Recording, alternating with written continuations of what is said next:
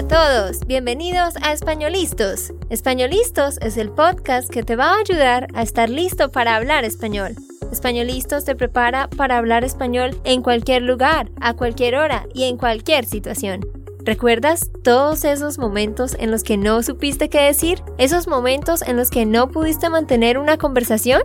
Pues tranquilo, Españolistos es la herramienta que estabas buscando para mejorar tu español. Dile adiós a todos esos momentos incómodos. Entonces, empecemos. ¿Estamos listos? Yo soy Andrea, de Santander, Colombia. Y yo soy Nate, de Texas, Estados Unidos. Hola, ¿cómo estás? Muy buenos días, buenas tardes, buenas noches, donde sea que te encuentres. Esperamos que estés súper bien. Gracias por escucharnos una vez más. Hoy vamos a hablar de algo súper interesante, como lo viste en el título. Vamos a estar hablando de 10 inventos grandes en la historia. 10 inventos que cambiaron el mundo y que cambiaron el curso de las cosas. Esta es la parte 1, así que vamos a hablar de 5 inventos y más tarde en el episodio 347 vas a escuchar la parte 2 donde hablaremos sobre los otros inventos. ¿Y cuáles son los que discutiremos hoy? Pues vamos a aprender sobre el reloj de pared y de mano, sobre la imprenta, que luego se convirtió en la impresora, ¿no? Sobre la bombilla o el bombillo, sobre la radio y el radio, y también sobre la televisión. Creo que este podcast va a ser muy, muy interesante y pues como siempre, yo voy a estar aquí para cometer los errores, no a propósito, pero Andrea va a estar aquí ayudándome. Ajá. Y Nate está mencionando que él no comete los errores a propósito porque algunos nos han preguntado si Nate comete los errores a propósito. Claro que no. Él es un estudiante como tú que todavía sigue aprendiendo y sí, sé que han sido muchos años, pero Nate todavía comete errores y ha mejorado muchísimo, pero todavía tiene que mejorar. Como todos nosotros, y yo también con mi aprendizaje de inglés. Este es un proceso que nunca termina y realmente si Nate se vuelve perfecto, pues ya no tenemos a quién torturar. Ay, quiero decir, ya no tenemos a quién enseñarle en este podcast. claro, claro. Bueno, empezamos con los cinco grandes inventos. Eso es parte uno de los dos partes. Claro que sí. Comencemos. 1. El reloj de pared y el reloj de mano. ¿Qué sabes sobre la invención de ellos? Seguramente muy poco, ¿no? Pues te cuento que el reloj de pared fue inventado en el siglo XIII y el reloj de mano fue inventado en el siglo XV. Los relojes marcaron un hito en la medición y el seguimiento del tiempo. Antes de su invención, la gente dependía de marcadores solares y campanas también para saber la hora aproximada. Por eso es que cuando miras antiguas civilizaciones como los mayas o como los incas y alrededor del mundo, vemos que ellos tienen ciertas construcciones con piedras, ciertas formas en las que alineaban las piedras y demás, porque era con las sombras que ellos medían el tiempo, ¿no? Los relojes de pared surgieron en el siglo XIII y se instalaron en lugares públicos, en lugares como las plazas, las catedrales, los hospitales y otros lugares donde había bastante concentración de gente. ¿Qué podemos contarles sobre los relojes de mano, Nate? Los relojes de mano más portátiles aparecieron en el siglo XV y permitieron a las personas llevar al tiempo consigo donde quiere que fueran. Estos relojes transformaron la forma en que las personas organizaban su tiempo para planear cosas y actividades diarias y más que todo para tener más puntualidad y, y mejorar el tiempo en la sociedad moderna. La sociedad moderna. La sociedad moderna. Abre más la boca. Moderna. Moderna. Eso, muy bien. Yo puedo ver cómo Nate está abriendo más la boca y como ustedes lo notan, el sonido sale más claro. Y hago un paréntesis para decir que yo les había dicho a ustedes que teníamos que hacer episodios en los que Nate estuviera leyendo para hacerle correcciones, ¿no? Entonces, en episodios como este, donde tenemos que leer de un script, Nate va, en efecto, a leer algunas partes y yo voy a hacerle algunas correcciones de pronunciación, como la que acabo de hacer. Y esta es buena práctica para Nate también. Ha habido algunos que dicen que no les gusta cuando Nate lee, pero esa es una buena forma de que también practiquemos la pronunciación y la entonación. Bueno, sigamos hablando de los relojes. Pues en el año 1659 les cuento que un neerlandés, neerlandés es el gentilicio de una persona de los Países Bajos, que se llamaba Christian Huygens, no sé cómo pronunciarlo. Él diseñó el primer reloj mecánico que contaba con un péndulo con peso y esto le permitía tener una mayor precisión que los modelos de relojes anteriores. Este reloj tenía un error de aproximadamente 5 minutos al día, lo cual para la época era muy poco. Este inventor creó este reloj en base a estudios e información generada por Galileo Galilei. Así que este inventor fue quien fraccionó el tiempo en una hora que equivale a 60 minutos. Los relojes mecánicos también fueron usados en iglesias católicas y se utilizaban para saber cuándo tocar las campanas para así llamar a la oración a sus feligreses o seguidores. Y ahora hablemos del reloj de pulsera o el reloj de mano, el que todos usamos hoy en día.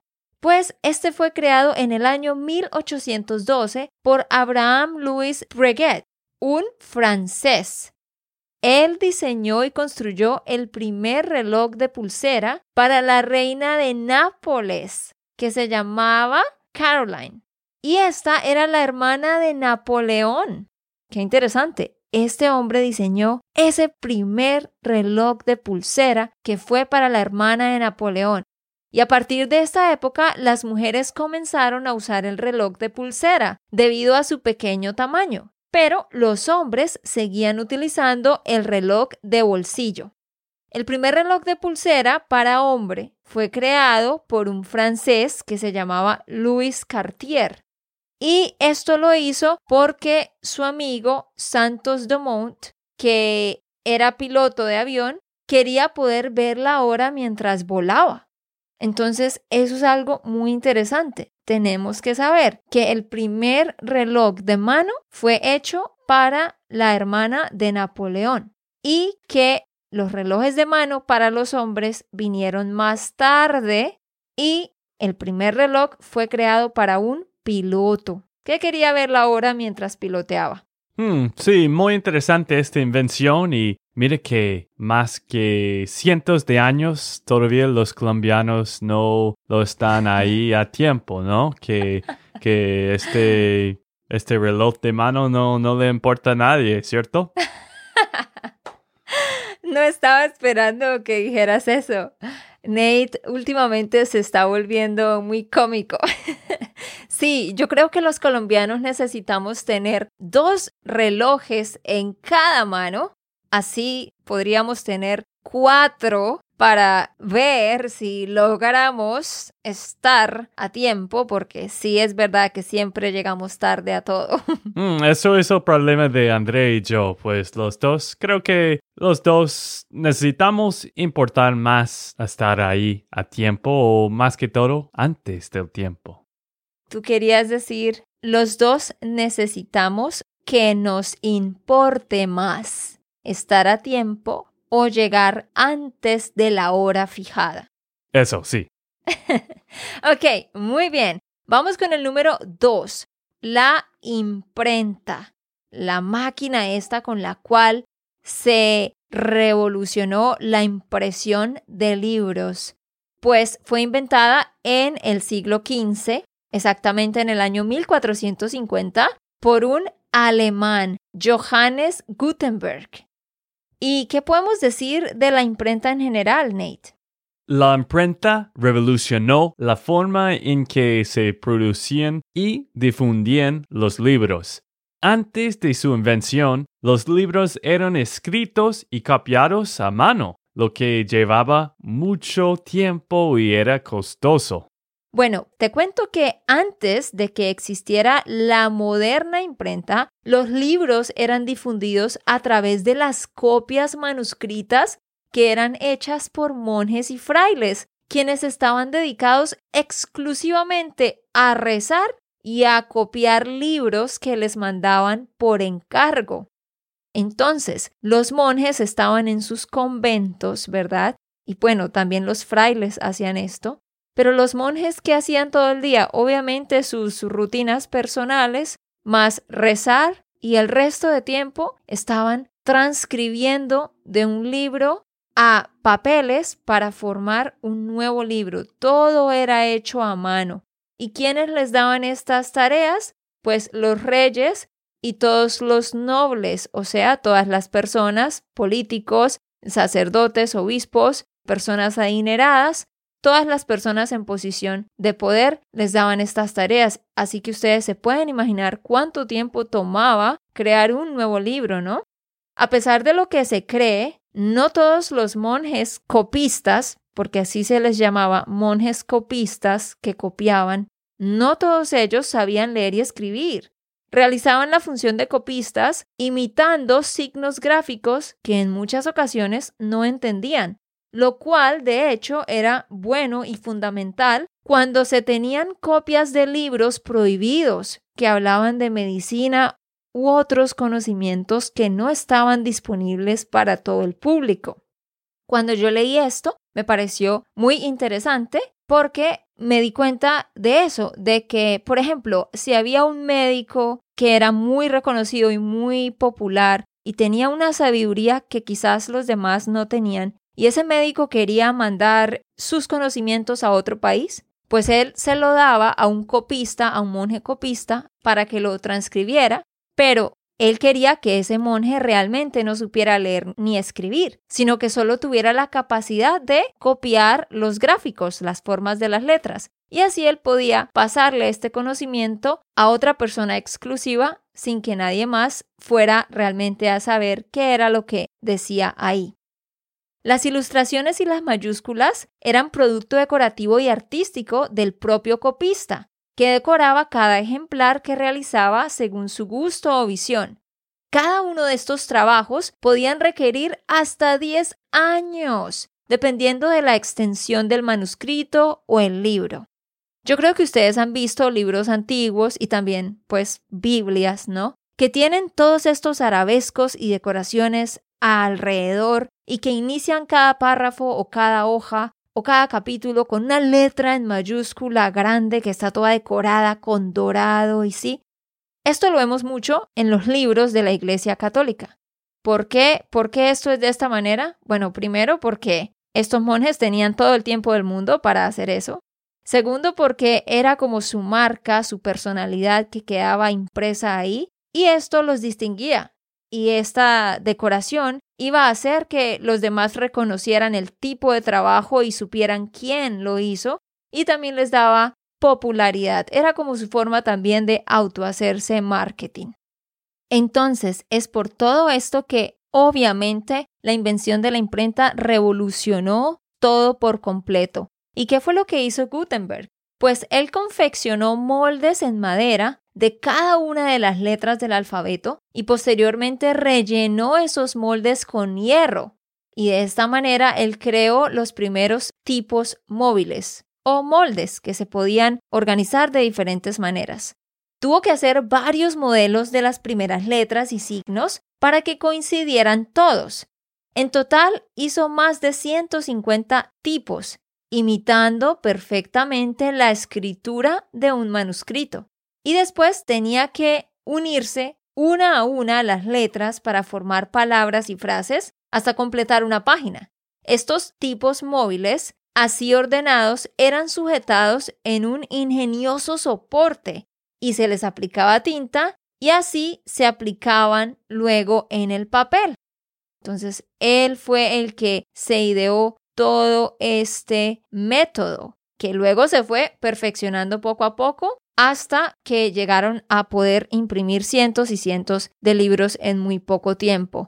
En 1452, adivinen qué pasó. Se imprimió la primera Biblia en esta impresora de Gutenberg, o bueno, mejor llamarla imprenta. La Biblia de 42 líneas o Biblia de Gutenberg, así se le llama. Sí, Gutenberg desarrolló un sistema de impresión con tipos móviles, lo que permitía imprimir libros de manera más rápida y eficiente. Estos tipos móviles podían ser reorganizados y reutilizados para imprimir diferentes textos. Gracias, Nate, pero quiero que vuelvas a pronunciar estas palabras. Di móviles. Móviles. Reorganizados. Reorganizados. Reorganizados. Reorganizados. Reutilizados. Reutilizados. Muy bien. Tenemos que seguir trabajando en las R's. Ok, antes de continuar, quiero recordarte que tú puedes descargar la transcripción de este episodio. Recuerda que puedes ir a espanolistos.com y ahí encuentras el episodio y descargas la transcripción, pero también puedes darnos una donación para apoyar nuestro trabajo. En esta página, espanolistos.com, ves el botón de donar y cuando tú donas, vas a recibir un correo con un link que tiene toda la lista de las transcripciones en orden organizadas y así no tienes que descargarlas todas una a una. 3. La bombilla o el bombillo, como le decimos en Colombia. Mm, sí, para mí esto era muy, muy importante, ¿no? Esto, wow, cambió el mundo. Claro, esto nos cambió para siempre.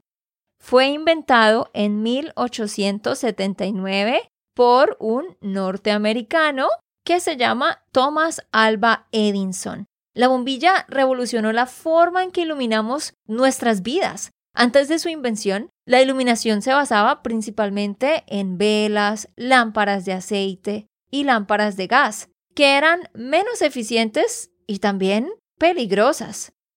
Edison desarrolló una bombilla práctica y duradera que marcó el inicio de la era moderna de la iluminación. Utilizó un filamento de carbono en el interior de la bombilla, lo que permitía que la electricidad pasara a través de él y creara luz sin generar calor excesivo. Pero algo súper interesante que debes saber es que Thomas Alba Edison tuvo que hacer muchísimos intentos, más de 1200 intentos. Esto le tomó una investigación de 14 meses, una inversión de 40 mil dólares y más de 1200 experimentos y falló una y otra vez, hasta que por fin, el 21 de octubre de 1879, por fin se le encendió la bombilla. Por fin funcionó. Esto fue algo que realmente marcó el mundo para siempre. Cuando él mostró su primera lámpara eléctrica con una bombilla, esta duró encendida por 48 horas. Y él tenía personas que trabajaban con él, personas que estaban aprendiendo de él, que se les podría llamar discípulos o aprendices. Y un día, uno de sus aprendices le dijo, esto fue antes de que él lograra tener éxito, le dijo, pero, pero, ¿por qué sigues intentando? ¿Por qué sigues intentando si ya llevas más de mil fracasos? ¿Por qué sigues intentando? Esto no va a funcionar. Pero Edison le respondió algo muy interesante. ¿Qué fue lo que le respondió Nate? Él dijo, no son fracasos. He logrado conocer mil formas de cómo no se debe hacer una bombilla. Y la verdad, para mí esto es increíble. ¿Tú piensas que tú puedes fracasar mil veces y seguir adelante, Andrea?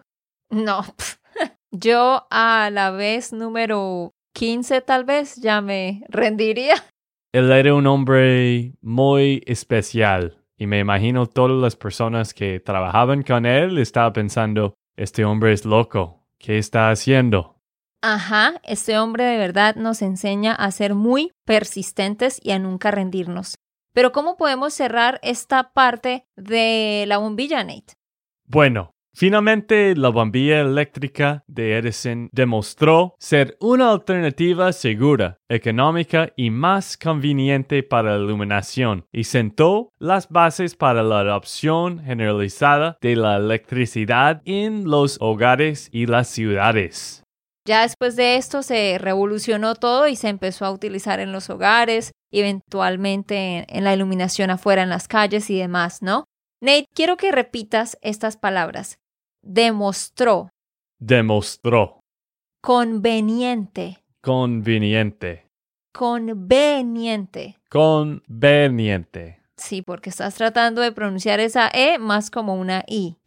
sí. Y eso es porque en inglés se dice convenient. ¿no? Con I, pero en español es E, conveniente. Ahora di generalizada.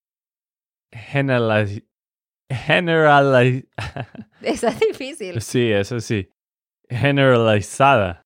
Vamos a hacerla por pasos y espero que tú que me escuchas estés diciendo estas palabras después de mí al tiempo con Nate porque me imagino que también necesitas practicarlas.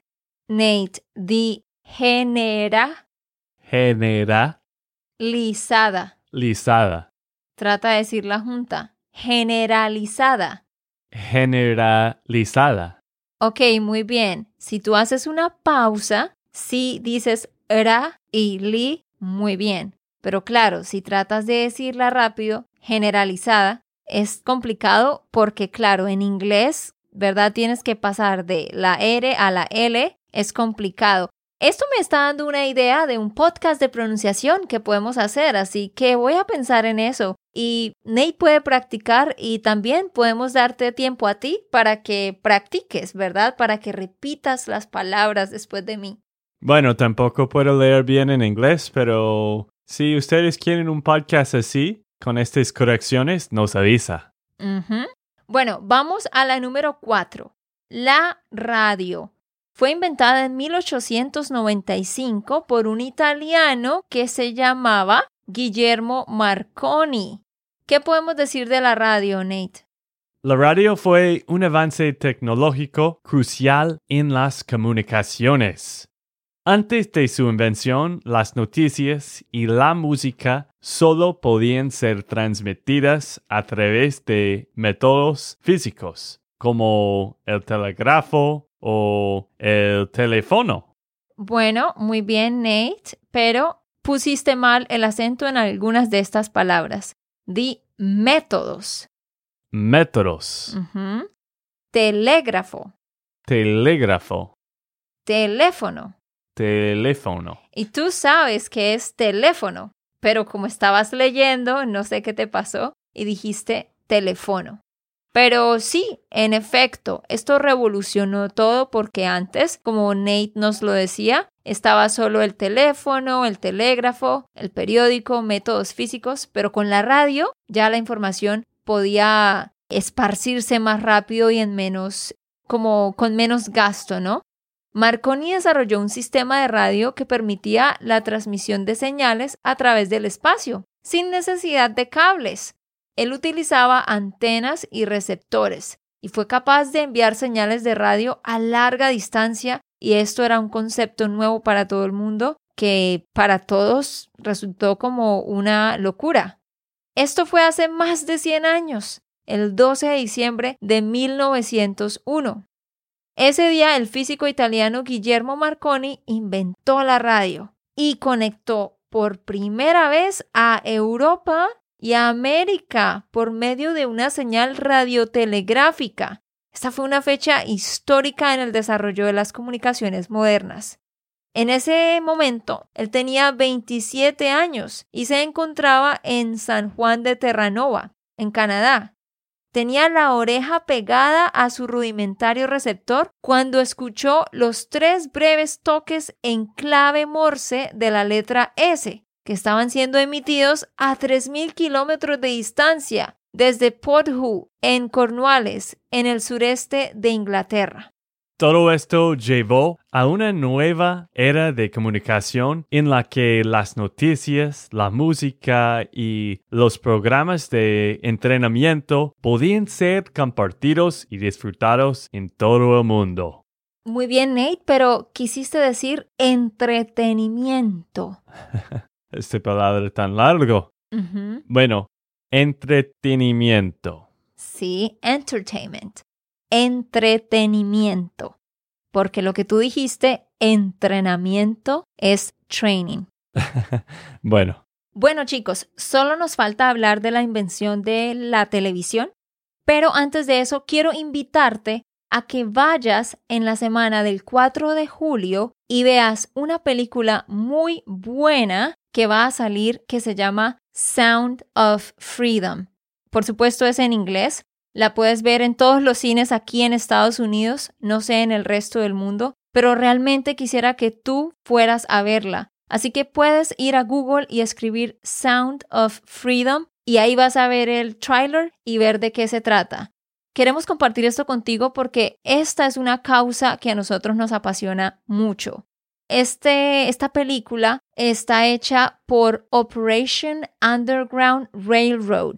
Esta es una organización que se dedica a rescatar a niños y adultos que están siendo sexualmente traficados y que están siendo traficados de otras maneras, obligados a trabajar o para otras cosas muy muy feas y es una realidad que está sucediendo aquí en Estados Unidos, en Colombia, muchísimo en Colombia y en todas partes del mundo.